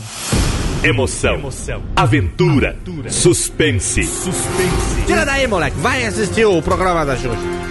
Ô, Léo, eu tava conversando com o Jeff essa semana. É, Ah. Esse ano agora de 2016, eu não sei o que tá acontecendo, mas muito podcast que a gente conhece faz tempo tá acabando. E isso fez até com que fosse levantado essa semana na internet um questionamento, né? Que talvez Aham. o podcast estaria morrendo ou perdendo a força, né? Por assim dizer. O que, que você acha disso? Você acha que realmente é algo que tá acontecendo? É algo que tá acontecendo, as pessoas estão crescendo, né? As pessoas estão vivendo suas próprias vidas, né? Então, eu não vejo nenhum tipo de anormalidade nisso, né? Você cresce, sai da casa do papai e da mamãe, vai estudar, aí depois você acaba de estudar, você casa e quer a sua própria casa. Nem tudo fica igual o tempo inteiro, né? Então, eu vejo isso como uma evolução natural da vida, né? O fato de podcasts que aquela coisa, quem nunca morreu tá morrendo. E aí? Podcast que nunca acabou É. tá acabando. Óbvio, né? Então, as coisas são Cíclicas, né? são efêmeras. O que não é perene chega um dia e termina. O que acontece é o seguinte, Aleph. O podcast é e continuará sendo, e isso não tem pecado nenhum, uma mídia primordialmente amadora. Amadora não só pelo fato de não ser feito por profissionais da área de comunicação, rádio e tal, nem é pra ser. Então por isso que eu tô dizendo que não tem problema, não tem pecado nenhum nisso. Como é feita de forma amadora, uma brincadeira de palavras também, amadora feita por aqueles que amam o podcast. Por É. aqueles que são amadores, aqueles que realmente amam essa mídia. Então, pra pessoa poder abrir mão do seu tempo, abrir mão do pouco que elas têm de disponibilidade, pra quem liga o microfone na hora da gravação, fala durante uma hora, uma hora e meia, participa, dá risada e desliga, ah, não é tão pesado assim. Mas pra quem toca site, conteúdo, post, edição, subir, upload, publicação, pagar isso tudo, tem servidor, tem, sabe? É. Então, é um negócio que pra quem produz mesmo, tem que gostar pra caralho Demais. pra continuar fazendo sem ganhar dinheiro. Porque Com não adianta, não vai ganhar dinheiro, todo podcast do mundo não vai ganhar, não tem como. Não é pra isso, entendeu? A mídia, Uhum. a, a- ferramenta, na verdade, o objetivo dela ainda nessa altura do campeonato, não é esse. Então, eu vejo isso como natural. Ah, o cara que fazia isso agora, lá no podcast X, durante oito anos, sete anos, cinco anos, por que que tá acabando? Porque ninguém quer assumir essa pereba e o cara casou, hoje ele tem filho, ele mudou de emprego, ele foi promovido. Tem como gravar mais, né? Ele tem mais responsabilidade no trabalho, ele tem uma necessidade maior de poder acompanhar o filho crescendo. Ele não vai querer fazer isso na frente de um monitor editando um podcast a vida inteira. Então, eu vejo isso como a vida seguindo o seu rumo. Eu não acho que isso seja atestado de que a mídia tá acabando, de que o podcast tá morrendo, de que não é porque um podcast acabou que o podcast tá morrendo. E tem Você outros vê- ótimos você- aparecendo também, né? Pois é. Enquanto morre um, nasce três, quatro. Você É, vê o então. exemplo do Jurassic Cast. Sim, acabou Jurassic também, né? Cast Acabou. Mano, acabou, mas não acabou, virou refil. Virou refil. Ele- eu falei, ele, não- ele não morreu, ele evoluiu. O Calaveira não quis mais perdeu o tesão, saiu. Aí com ele, era, o Jurassic Cast só se justificava com o Miote, Calaveira e Brunão. Sem o Calaveira, não é Jurassic Cast. O que, que os caras que querem continuar fazem? Mudam o nome, mudam a plástica, mudam a identidade, chamam outros integrantes, mudam o foco, mudam a linguagem, evoluem Uhum. Evolução é a palavra que tá acontecendo agora com os podcasts. Alguns que eram amadores estão se profissionalizando, outros estão terminando porque chegou no seu ciclo de vida útil ali, os integrantes perderam o tesão. No Radiofobia, por exemplo, o Queça não participa mais, perdeu o tesão. Chegou pra mim há alguns anos atrás, já quase dois anos, falou: Olha, Léo, a gente continua sendo amigo. Ele é padrinho do Lorenzo, como eu já falei, meu melhor amigo da vida inteira, mas ele falou: Eu, eu não, não é a minha pegada, sabe? Essa coisa de rádio, de falar, de brincar, sempre foi muito mais sua do que minha. Pra mim era muito legal estar com você fazendo isso, mas a vida hoje, né, tomou outros rumos. Se você não se importar, eu não vou participar mais. Legal, a mesma coisa aconteceu recentemente com o Vivaco, que agora tá num outro caminho. A Dani também, que mudou de foco. Então, se eu fosse falar assim, ah, eu vou acabar. Não, radiofobia, tô falando aqui de uma maneira, parece meio egocêntrica, mas radiofobia sou eu. O dia que eu desistir, acaba. Não importa quem esteja aqui. Não, É que nem o, o Nerdcast é o Jovem Nerd Azagal. Se um deles Ninguém parar, Isso é tão verdade, Léo, que assim, a maioria das pessoas na internet nem te conhecem como Léo Lopes, né? Te conhecem como Léo Radiofobia. Eu acho muito engraçado isso. que acha que meu sobrenome é radiofobia, família radiofobia. Tá registrado um lá no cartório de Serra Negra. Léo O Radiofobia. velho radiofobia, manda um abraço pra ele lá, seu pai. O velho radiofobão, como vai, né? O velho radiofobão. Viu, Ale? Então eu acho que não é que, que tá morrendo, não, sabe? Eu acho que as coisas têm seu ciclo, né? De evolução. Sim, então, claro. é natural que é, no meio aonde. Você precisa ter um incentivo. Às vezes o incentivo do cara é feedback. E o cara às vezes não tem o feedback que ele gostaria de ter. É. É, Às isso é vezes, muito complicado. Cara, é entrar uma graninha e não pinga uma graninha porque é, não, não consegue. Tem gente que é acomodado mesmo. Eu conheço pessoas que estão fazendo podcast há 10 anos e que até hoje lamuriam. Ah, porque ninguém liga pra mim. Ah, porque ninguém lembra que eu existo. Ah, porque eu estou aqui fazendo isso há tanto tempo, mas ninguém me chama. Querido, não é- não é assim Vai, que vai atrás, né?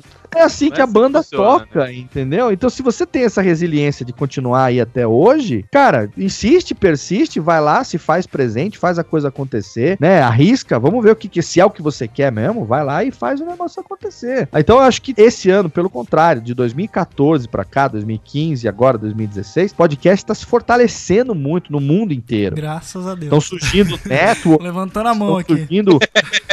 é, o Jeff esse ano começou a trabalhar comigo. Foi um prazer quando eu condições de poder contratar ele para trabalhar lá na empresa. Hoje quem manda o e-mail para Radiofobia é o Jeff, que vai no mesmo dia, mas já mandar uma resposta, já começa o atendimento. Daqui a pouco já vai estar começando a editar também, porque já tem propostas sendo fechadas já pensando nele como editor, sabe? Então, assim, tá crescendo. Se você vê lá, entra na página da empresa, radiofobia.com.br empresa, e veja lá a lista dos nossos clientes, dos nossos parceiros. Graças a Deus, todo mês eu tenho que falar pro Miro, Miro, aumenta uma linha aí, porque tem mais parceiro pra entrar nessa lista aí. Tem mais podcast, né, que tá pintando. Você acompanha lá a nossa página no Facebook, praticamente todo dia tem link de portfólio de podcast que a empresa tá editando. É, eu vejo Às, mesmo. às vezes tem dois, três no mesmo dia. Então tá crescendo. Todos os podcasts, audiodramas que o Jovem Nerd produz desde que contratou a minha empresa, a gente faz toda a parte de áudio do Jovem Nerd, tirando os vídeos que é o Gaveta que faz, a Gaveta Filmes. E o RPG, né? É, RPG não, é. O RPG continua sendo um produto bem próprio deles, uma identidade, porque o Nerdcast de RPG, ele sempre vai virar um produto, né? Vai virar um álbum, vai virar um livro, vai virar outras coisas. Então, ali é o momento. Eles são os caras de RPG, eles cresceram jogando RPG. Eu nunca joguei RPG na vida. Eu não conseguiria fazer dessa, porque eu não tenho a referência, entendeu? Então, é o produto que eles mantêm ali na mão deles. Mas os audiodramas, quando tem dramatização de um capítulo de um livro de lançamento, qualquer coisa que envolva áudio, o Nerdcast empreendedor, o Nerd Tech, então todos esses produtos a gente que faz. Mas eu não tô dizendo aqui que ah, o podcast é fodão, tá forte porque a radiofobia tá crescendo. Não, é porque cada vez mais. Jeff, uma média de e-mail que você responde por dia aí, vai. Puxa, Fala aí. mais de 10, viu? Por aí. Por dia, e-mails diferentes de pessoas que entram em contato pelo formulário da empresa, interessadas em edição, interessadas em produzir vinheta. Então, por aí a gente tem o termômetro de quanta gente tá chegando agora no podcast, entendeu? Sim, muita gente tá chegando agora mesmo, sabe? Tipo, a pessoa é crua e quer saber como faz. É, o Jeff responde os e-mails do curso também. Então, quantos e-mails a gente recebe todo dia perguntando, Léo, como é que eu contrato o seu curso? Por onde que eu começo? Qual a dica que você dá pra quem tá começando agora? Olha, eu É descobri você é essa referência, né? Mas o que eu tô dizendo é, esse tipo de gente que tá começando agora aparece todos os dias. Ou seja, podcast tá longe de morrer.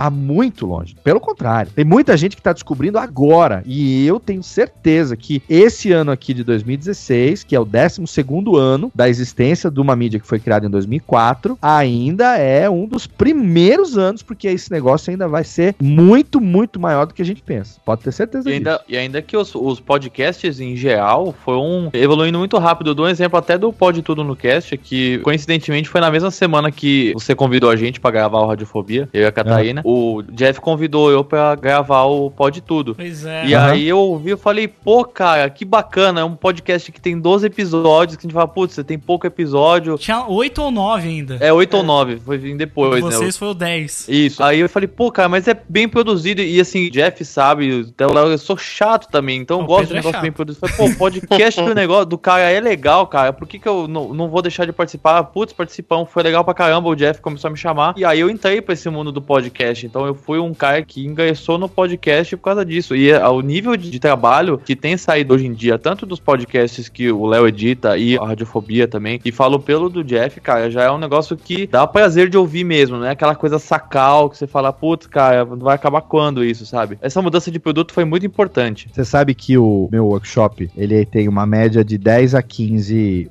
Não vende tanto, né? Porque já é um produto de 2013 e tal. Teve o seu boom, mas ele vende uma média aí de 15 a 20 tickets por mês. Se você for pensar bem, eu sou um cara extremamente burro. Né? Eu sou um cara idiota, porque eu crio minha própria concorrência.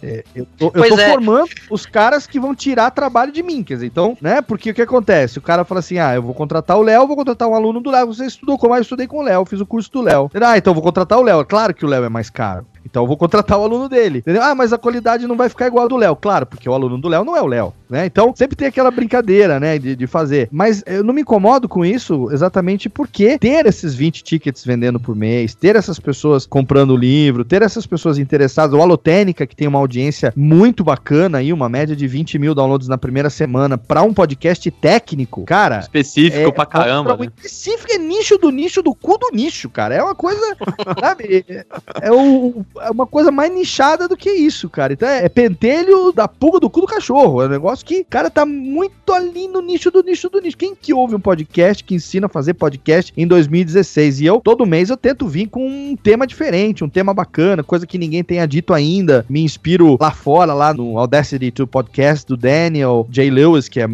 amigo também lá fora dos Estados Unidos, que tem um podcast que foi a inspiração pro Alotênica. Então, assim, ver isso acontecer é muito gratificante. Ver pessoas novas, a gente tem muitos editores que estudaram comigo. Tem pessoas que, por exemplo, nunca nem viram o meu curso e também estão editando aí, sabe? Porque o cara é autodidata, foi lá, aprendeu, bateu cabeça, criou o método dele, que é diferente às vezes do método que eu criei, entendeu? Então é legal ver isso, sabe? E não tem essa de, ah, eu vou puxar o tapete. Não, o cliente, quem já trabalhou em empresa, sabe como é que funciona. Antes de você fechar um contrato, você tem que fazer ali, pedir três, quatro orçamentos para o seu gestor poder escolher qual que, né? Não é assim, ah, vou lá no primeiro porque o cara é fulano de tal, é referência. Não, não, pera aí, o Léo, radiofobia cobra quanto? Ah, cobra X. Pô, então vamos tentar ver mais umas alternativas aí. Ah, não, quis fechar com você porque a gente fecha aí longo prazo, emite nota aí, tem uma segurança, tem uma estabilidade maior e tal. O cara que não tá preocupado tanto com isso, ele se sujeita a realmente contratar um cara que não vai emitir nota, mas vai fazer um trabalho bacana também, cobrando um preço mais em conta pra ele. Não tem problema nenhum disso acontecer, entendeu? Por isso que eu acho que o podcast ainda tá começando, sabe? Está em vias de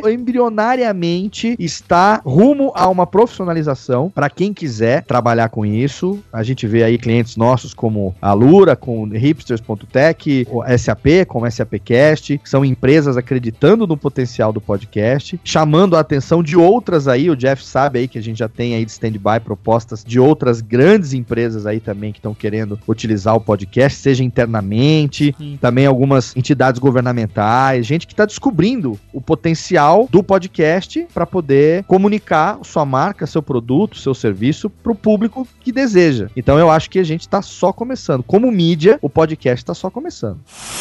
Emoção, aventura, suspense. Tira daí, moleque. Vai assistir o programa da Xuxa. O Léo, você comentou, né, que você demora quatro dias pra editar o Nerdcast. A gente Demorava, sabe que. né? Ah, não é mais. Agora né? você demora menos agora, né?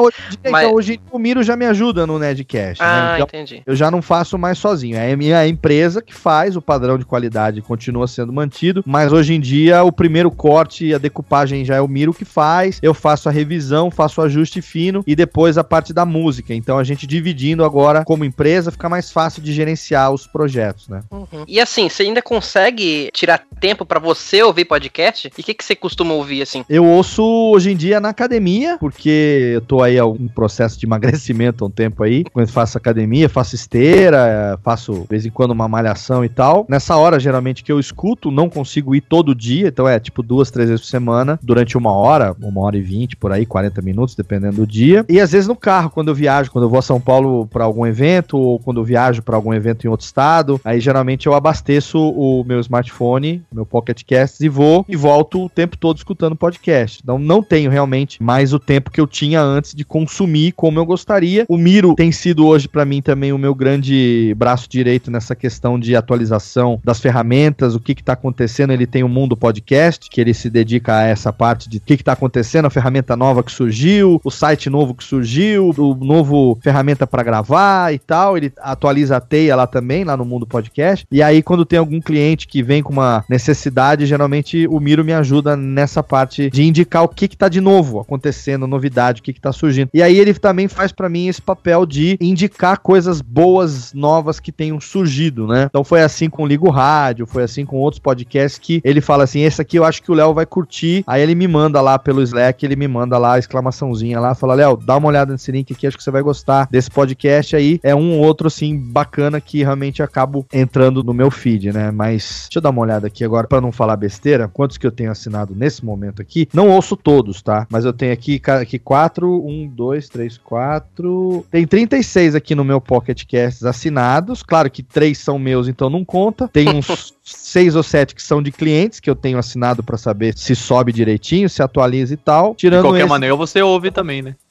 então, é, eu acabo ouvindo também sempre nas revisões e tudo, mas que eu mesmo assino e acabo ouvindo dá uns 12 mais ou menos. E assim, eu não consigo ouvir também todos os episódios, tipo Pauta Livre News, eu ouço quando tem um tema que me, me chama muito a atenção, que eu sei que eu vou rir pra caralho. O Peladinha, eu não gosto de futebol, então eu só ouço os intervalos. É, Então, tem essas filtradas também, tipo o Refil, que é o, o, o filho herdeiro do Jurassic Cast. Os meninos estão entrando muito numa onda de fazer review de coisas que estão muito recentes, tipo filme fizeram recentemente lá do Get Down, não sei o que. Eu não vi ainda, então se eu não vi, eu não posso ouvir porque eu vou tomar spoiler, aí eu acabo não ouvindo e passo pra frente, né? Então tem al- alguns assim que eu vou mais pela temática quando me chama a atenção. Tem uns que eu ouço regularmente, todos os que saem eu acabo ouvindo porque eu gosto bastante mesmo. Mas os outros eu acabo fazendo uma filtrada e aí eu não. Porque não dá tempo, né, cara, de ouvir mais do jeito que é. É, e nem é tudo que interessa a gente também, né? Que a gente- a gente vai ouvir também. É, não, e tem muito amigo meu também, que é amigo meu, que eu escutava, porque, puta, é o podcast dos meus amigos, né? Aí agora, tipo assim, ele continua sendo meu amigo, mas eu, não- sabe, não, sabe que não tem. Ô, você ouviu meu, aquele último programa? Cara, eu não ouvi. Ah, isso é complicado, né? É, isso é uma pergunta que não se faz, né, cara? É. É Eu não que vou se falar pra faz. você que eu ouvi. Eu falo, não, cara. Você sabe que eu não escuto mais como eu escutava antigamente, entendeu? Então, desculpa, mas eu não escuto. É, de vez em quando eu peço indicação no Twitter também. Eu recebo muita dica de coisa nova. E aí eu vou, eventualmente, escuto o, primeiro episódio, ou às vezes o trecho de um episódio. Aí eu vejo que ou tá mal gravado, o áudio tá uma bosta,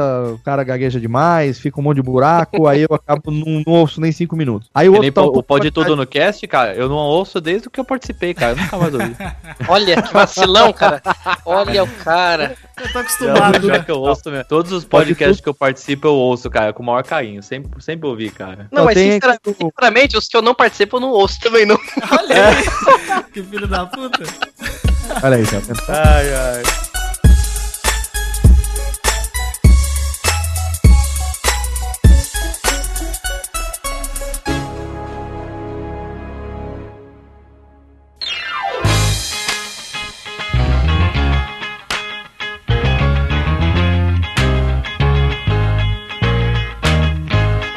Pra finalizar aqui, Léo, eu queria saber se você tem a noção do quanto o seu trabalho impacta na vida das pessoas. Porque podcast é algo muito pessoal que quando a gente grava aqui, ou seja no estúdio, ou seja em casa, no próprio quarto, e você vê os números, é um negócio meio que real, né? Mas quando que você recebe realmente um feedback, uma pessoa que vem falar com você, que seu trabalho tá fazendo ela, sei lá, seja passar o dia dela mais feliz, ou até mesmo influenciar ela para que ela comece seu próprio podcast. Como é que é isso, saber disso para você, que você consegue impactar a vida das pessoas de uma forma tão positiva? É, isso é.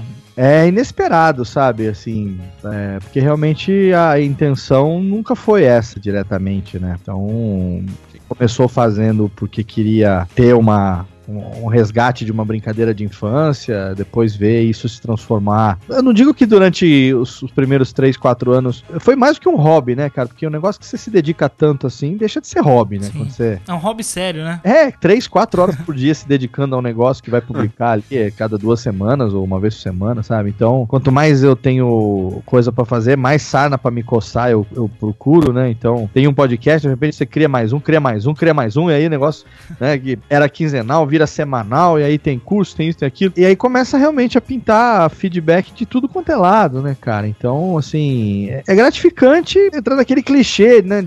Que as pessoas falam, ah, o que, que você sente, né, quando você vê que realmente o seu trabalho. É uma sensação muito legal, sabe, cara? Porque eu tenho feedback, assim, de tudo quanto é tipo, né? Feedback de. Desde gente que relatou, que sabe, desistiu de se suicidar graças ao podcast. Caramba. Coisas assim pesadas, sabe? Esses dias eu recebi. Você vê, né? Eu, eu paro no meio da semana, aí eu falo assim: ah, semana que vem Radiofobia Classics. É uma vez por mês, né? Aí, pô, o que, que eu vou fazer, cara? Quais as pautas aqui que os ouvintes mandaram de colaboração? Aí tem essa, tem essa. Ah, mas não sei, porque eu, eu tento equilibrar também o tema de um mês pro outro para não ficar muito, né? Uhum. Então, teve MPB, música brasileira, então, inevitavelmente no mês seguinte vai ser internacional. Se foi um artista, provavelmente vai ser uma banda. Se foi um, né, um ritmo mais agitado, provavelmente vai vir um ritmo mais manso e tal. Aí esse mês agora de setembro, passou setembro, mês passado, falei, puta, eu vou fazer o quê, né, cara? Aí fui resgatar, puta, tem uma pauta aqui sobre o ABBA. Só que eu tinha deixado aqui, porra, dois anos quase já que eu recebi essa sugestão de pauta, sabe? Um ano e meio quase. Aí eu falei, ah, puta, mas vou fazer do ABBA. Quem que tá? Nego tá cagando pro ABBA, né? Ah, cara? eu tô louco pra ouvir esse programa, não vi ainda.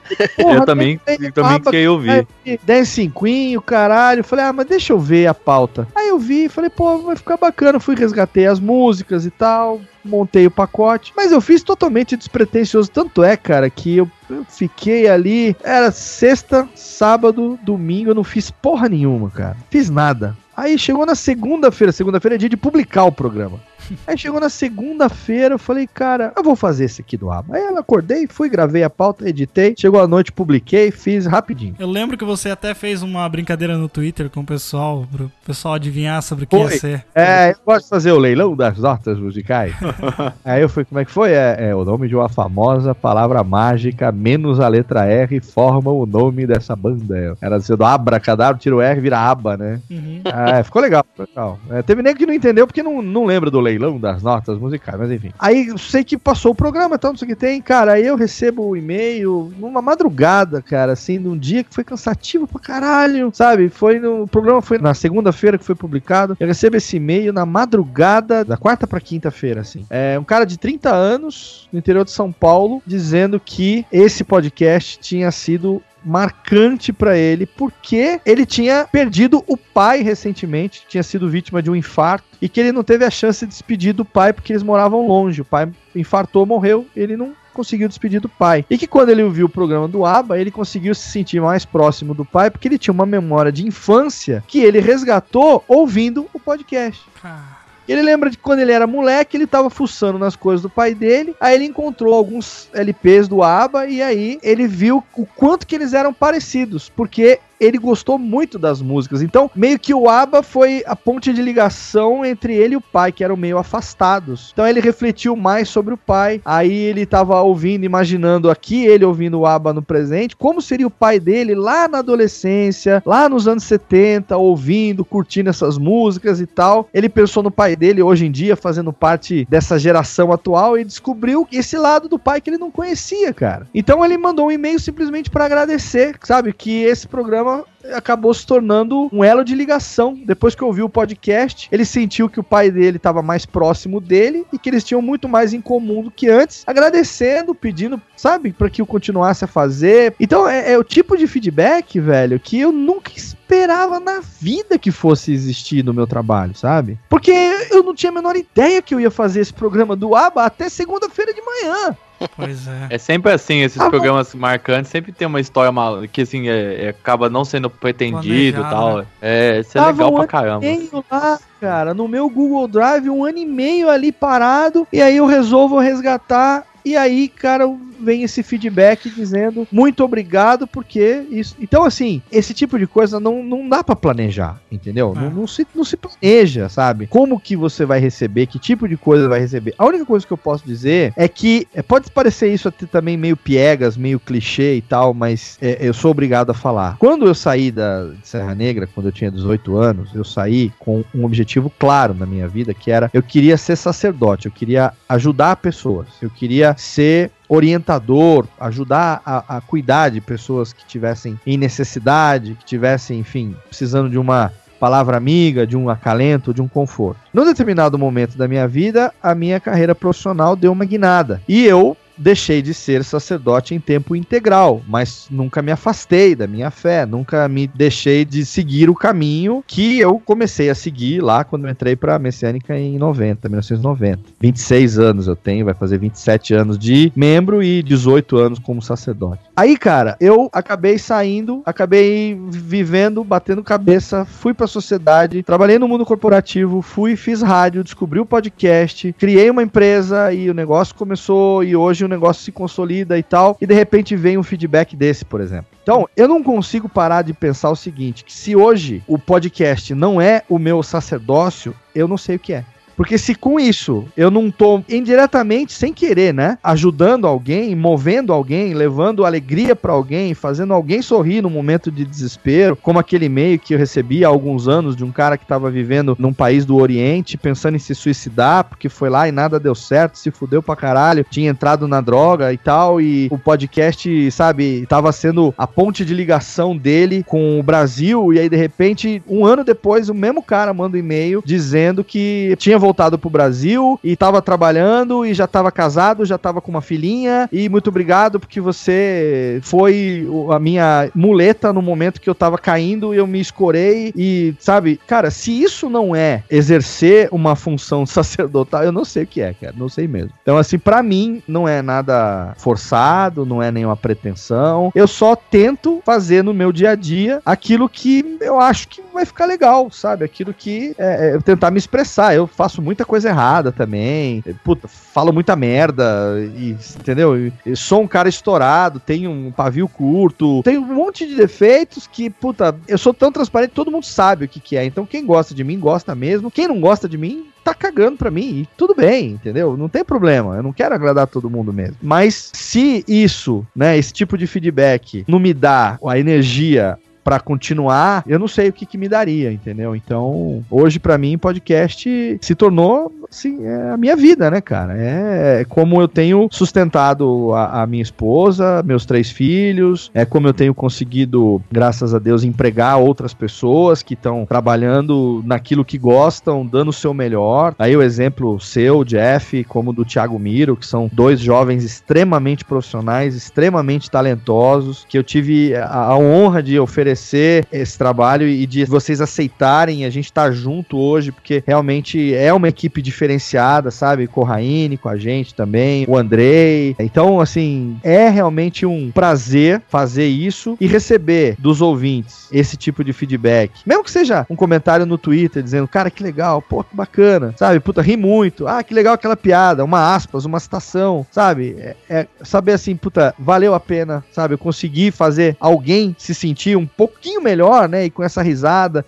ele esquecer um pouco da dificuldade, é, do problema. Não é um negócio grandioso, ah, porque eu vou modificar a vida de alguém, mover uma montanha. São as pequenas coisas, né? É, São pequenas coisas. Que eu acho que é aí que a gente faz a diferença, entendeu? É, é um por um, um pouquinho por pouquinho. Se tiver alguém dos, sei lá, 150 mil, que não é um número grande comparado com quem realmente é grande, que ouvem o Radiofobia todo mês, os três podcasts juntos, né? Contando a cauda longa, então são oito anos de cauda longa, que ajuda pra caralho, mas se um desses aí tiver em algum momento, tava se sentindo meio mal, meio down, meio pra baixo, em algum momento, seja através de uma música, seja através de uma piadoca, ou não sabia o que fazer, a Alotênica foi lá e deu uma orientação para ele começar. Se algum momento alguma coisa foi útil ali, cara, é o que eu preciso saber para no dia seguinte acordar seis e meia da manhã com um sorriso no rosto, levar meus filhos para a escola, tomar meu café, sentar no meu desktop e começar meu dia, sabe? Então não dá, não consigo medir esse impacto na vida das pessoas, mas quando tenho feedback e que eu fico sabendo, eu só consigo sentir gratidão mesmo, sabe? Porque eu não, não consigo sentir outra coisa, sabe? Eu não, eu não sou estrela, eu não sou famoso. Eu vivo repetindo esse mantra de que ser famoso na internet é a mesma coisa que ser milionário no banco imobiliário, entendeu? Não,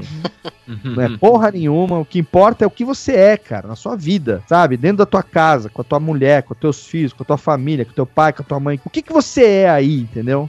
Se você for somar esses tantos mil seguidores que te acompanham nas redes sociais, esses tantos mil ouvintes que te seguem, então não sei o quê, numa hora que você precisar, que o sapato apertar, que você levantar a mão e pedir ajuda, quantos ficam?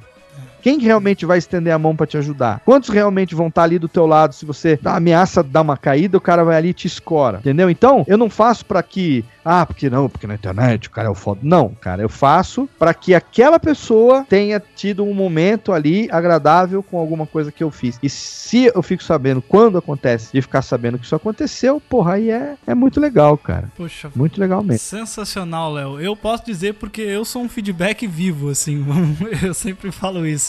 Porque até recentemente eu publiquei lá no Facebook, você até viu, que eu fez três anos, exatamente três anos que eu tava morando longe de casa e, e trabalhando num lugar que eu tinha, tipo, pedalar 8 km por dia pra ir trabalhar. E, tipo, você era meu companheiro ali de bolso e aí ia te ouvindo e dando risada. E, tipo assim, aquele momento, a sua companhia, né, com todos os seus participantes e tudo mais, servia pra eu conseguir aguentar mesmo aquela fase ruim da vida. E, claro, realmente eu nunca imaginei que depois de todo esse tempo, é, e aí com as instruções, eu nunca fiz o seu curso, mas o Alotênica sempre me ajudou muito, juntamente com o site do Mundo Podcast do Thiago, que é realmente sensacional, ele ajuda muitas pessoas. E nunca imaginei que depois de três anos eu fosse conversar com o Alfa e conseguir criar esse podcast aqui, que apesar de pequeno, a gente tenta prezar por uma qualidade, os nossos ouvintes, eles gostam realmente do nosso trabalho e do conteúdo que a gente traz, e que um dia eu pudesse estar fazendo parte juntamente com você da sua empresa. Então, cara, para mim eu não tenho palavras mesmo para agradecer essa ajuda inconsciente que você dá pra gente como exemplo de podcaster. Você vê que a história se repete e o ciclo, ele, ele continua, né? Porque também tem o meu, o meu lado da história, né? Tipo, imagina eu hoje ter uma empresa que é responsável pela edição daqueles podcasts que foram Sim. a referência para que eu começasse lá atrás, Pois né? é. Você imagina, por exemplo, o Briggs, que foi o grande motivador dessa minha pesquisa pelo Nedcast, porque acabou descobrindo o Nedcast e tal. Hoje é um irmão que eu ganhei na vida que a gente, sabe, fica. É uma viadagem. Se você olha o nosso WhatsApp, é uma viadagem,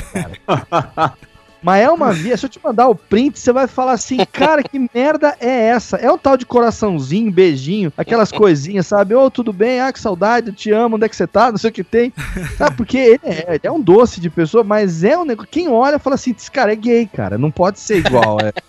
Não tá certo isso, sabe? Porque como que pode? Eu falo, não, tudo bem com você e tal, né? Como é que você tá? Faz tempo que a gente nos fala, ah, muito trabalho, não sei o quê. Ah, não, tá bom, a gente se fala a qualquer hora, tá bom. Te amo também, te amo. Boa noite, beijo, beijo, tchau, tchau. Sabe, parece namorado se despedindo. né? Eu nunca ia imaginar, cara, que, que, que pudesse ter isso, sabe? Quer dizer, o próprio Jovem Nerd, que era a minha grande referência quando eu comecei a ouvir os caras, sabia as piadinhas internas, sabia tudo, sabe? Hoje, puta, eu ali, o Fred, por exemplo, o Sr. K, né? Era uma figura mítica, né, do, do, do Jovem Nerd, aquela coisa toda e tal. Assim, fica sabendo que eu vou pro Rio de Janeiro e não ligo pra ele, vai, me, vem me xingar. Ô, filha da puta, tá nojento pra caralho, né? Não vem.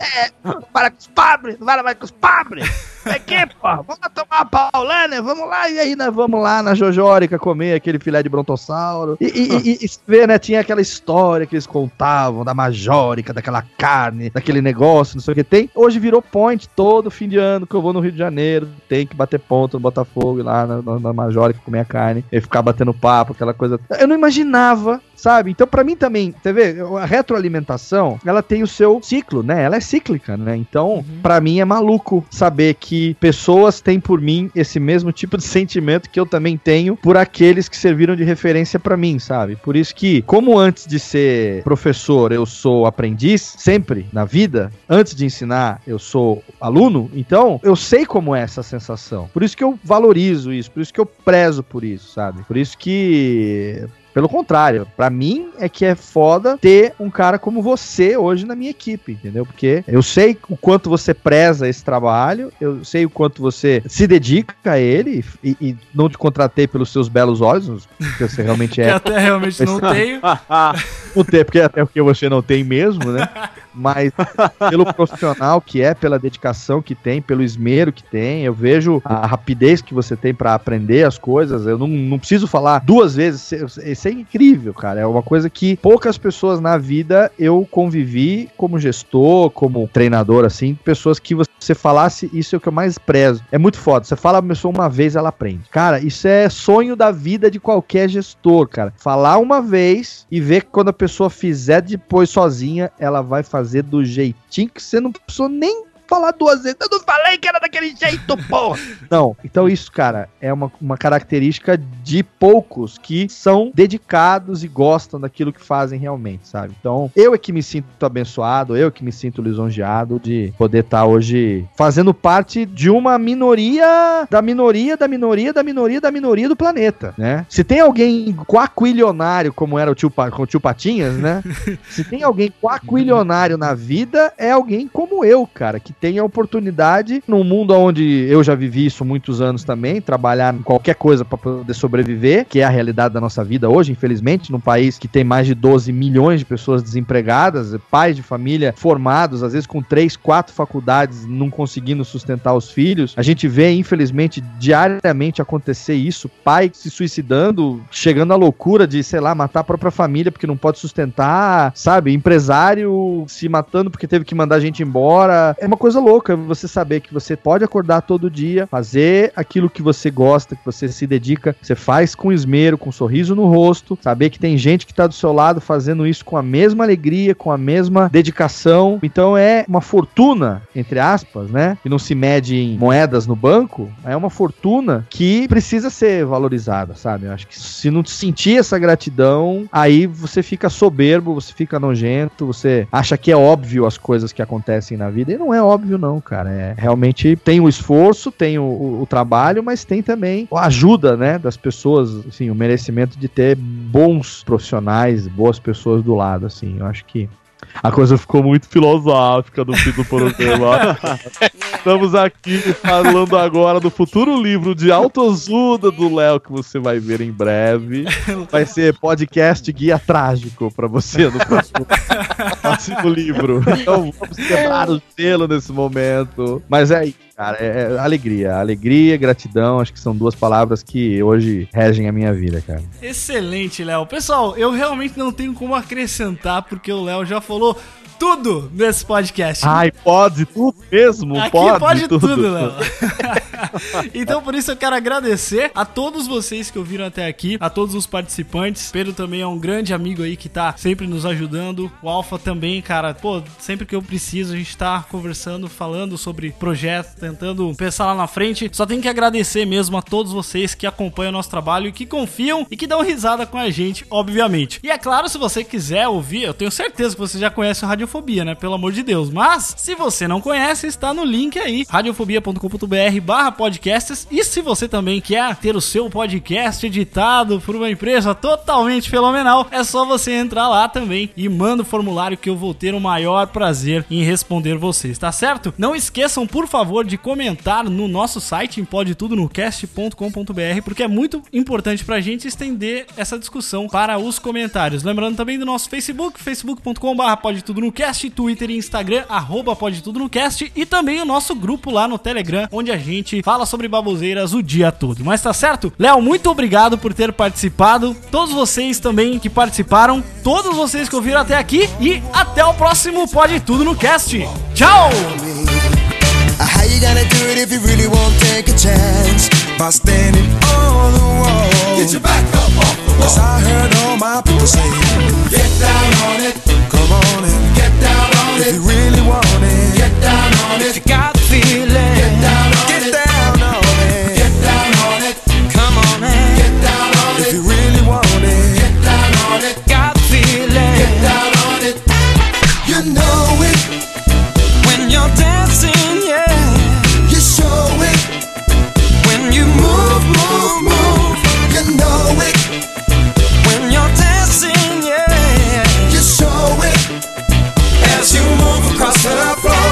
When I move, you move just like that. It's your girl, Little Kim, on the throwback. I'm just cooling out. Me and the gang girls pop that thing and Get down on it. if you really want it, gotta feel it. Come on, come on, come on it. Get down on it. down, down. Come on, come on.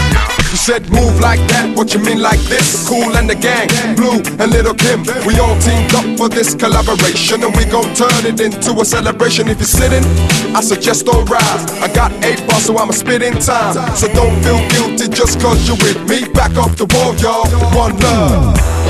We gotta get down